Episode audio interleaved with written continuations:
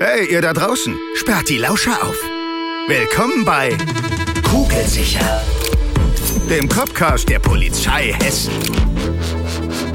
Kugelsicher. Ja, hallo und herzlich willkommen zur heutigen Bonusfolge des Copcast der Polizei Hessen. Ja, und heute zu Gast ist Kriminalhauptkommissarin, habe ich richtig gesagt, Ja. nicht Polizeihauptkommissarin, Kerstin. Hi. Hallo, Ja, äh, Kerstin, von welcher Dienststelle kommst du? Ich komme von der Polizeiakademie Hessen in Wiesbaden und arbeite dort im Bereich der Nachwuchsgewinnung.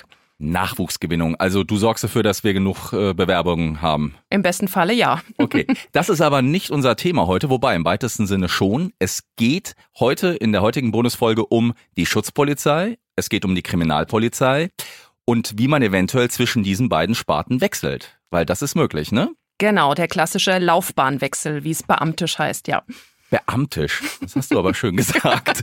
Das Wort kannte ich noch gar nicht. Okay. Wenn wir ähm, gerade von Bewerbungen sprechen, also generell ist es ja so, jemand kommt zu uns, ein junger Mensch, bewirbt sich bei uns, besteht den Einstellungstest, besteht das Studium, nein, falsch, eben besteht den Einstellungstest, hier sind wir an der Stelle und jetzt legt er sich ja eigentlich fest, Schutzpolizist oder Kriminalpolizistin. So. Also, wie ist dann der Wechsel? Also du meinst jetzt den Wechsel dann später, ne?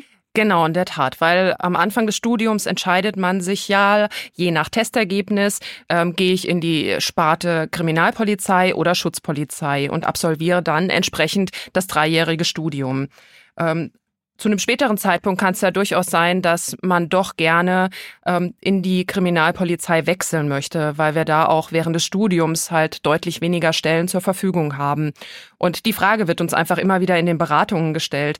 Wenn ich mich jetzt entscheide für die eine Richtung, habe ich dann einfach später die Möglichkeit, doch noch zu wechseln. Warum sollte ich denn überhaupt wechseln? Die Interessen verlagern sich unter Umständen. Wenn ich vielleicht ein paar Jahre in der Schutzpolizei war, bin Streife gefahren oder war der Bereitschaftspolizei und möchte dann einfach mal was anderes machen, möchte vielleicht in Tagdienst gehen oder mich mehr mit äh, Fällen am Stück beschäftigen, nicht nur unseren klassischen ersten Angriff, also nur die Erstmaßnahmen treffen, sondern wirklich dann eigene Fälle bearbeiten, kann das unter Umständen schon mal ähm, als Idee kommen, dass man doch den, die Laufbahn wechseln möchte, also wirklich zur Kriminalpolizei gehen möchte. Ja, die Frage war jetzt natürlich nicht 100% ernst. Natürlich gibt's gute Gründe. Ähm, ich bin jetzt seit fast 20 Jahren Schutzpolizist. Hab noch nicht den Wunsch gehabt zu wechseln. Liegt natürlich auch daran, Kerstin, du bist Kriminalpolizistin. äh, Also nicht, dass wir das jetzt hier ausbetteln, ne? aber ähm, 20 Jahre Schutzpolizei, sehr, sehr abwechslungsreich. Hab bis jetzt noch nicht so das Bedürfnis gehabt, aber ich weiß, was du meinst. Ist halt eine ganz andere Sparte dann, Kripo, ne? Genau, genau. Ich war zum Beispiel nur drei Jahre überhaupt in der Bereitschaftspolizei und bei der Schutzpolizei und bin dann ähm, gewechselt. Also sehr, sehr schnell im Verhältnis. Okay, wenn ich jetzt also äh, feststelle, ich bin jetzt Schutzpolizistin oder Schutzpolizist und ich würde aber gerne zur Kripo. Wie wäre der Weg? Wie läuft das? Ja, also dann bin ich ja in irgendeiner Behörde, in irgendeinem Präsidium und dort werden dann zweimal im Jahr freie Stellen ausgeschrieben. Ähm, innerhalb der, also es gibt immer freie Stellen an zwei Terminen im Jahr und die Kommissariate, die dann eben Bedarf haben, schreiben aus und darauf kann ich mich dann bewerben. Hab dann unter Umständen ein Auswahlgespräch und wenn alles gut läuft, ähm, bekomme ich dann die Zusage und kann zu dem nächsten Termin dann in das Kommissariat wechseln.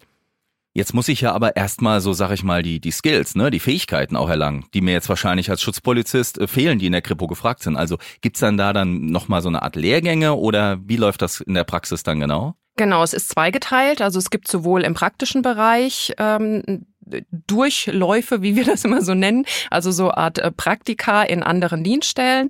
Ähm, das ist zum einen im Kriminaldauerdienst, also im Schichtdienst der Kriminalpolizei, beim Erkennungsdienst, also die Tatortarbeit, Spurensicherung und dann auch nochmal in einem anderen Fachkommissariat. Also so, dass man einfach ähm, den Bereich der Kriminalpolizei nochmal ein bisschen weiter gefasst ähm, mitbekommt und dort auch einfach mitarbeitet, weil gerade der KDD und der Erkennungsdienst sind ja so die Servicestellen in der Kriminalpolizei, mit denen man unter Umständen hinterher auch viel zusammenarbeitet. Und dann kommt zum Schluss noch eine zweiwöchige Hospitation dazu, die im Landeskriminalamt stattfindet, weil das ja quasi die Landesoberbehörde der Kripo ist und da unter Umständen auch ähm, die ein oder andere Zusammenarbeit stattfindet, dass man also auch weiß, wie diese Behörde funktioniert. Ja, das ist so, das, was in der Praxis einfach in dem jeweiligen Präsidium dann noch zusätzlich an Fortbildung ähm, läuft. Gibt es in deinen Augen einen bestimmten Zeitpunkt, wo so ein Wechsel dann äh, sinnvoll wäre? Also wahrscheinlich ist es jetzt in meinem Alter und mit meiner äh, Schutzpolizeikarriere vielleicht auch zu spät zu wechseln, keine Ahnung. Und manchmal wäre es vielleicht zu früh, weil man sagt, sammle doch noch ein bisschen Erfahrung auf der Straße, in Anführungszeichen. Oder kann man das so nicht sagen? Kann man nicht wirklich sagen. Es ist garantiert auch typenabhängig, persönlichkeitsabhängig gibt Kommissariate, wo es durchaus äh, sinnvoll ist, wenn man vorher schon mal irgendwo bei der Schutzpolizei ein bisschen länger war. Aber grundsätzlich, also es gibt auch ältere Kollegen, die einfach irgendwann sagen, so, ich versuche noch mal was komplett Neues und wechseln einfach zur Kriminalpolizei.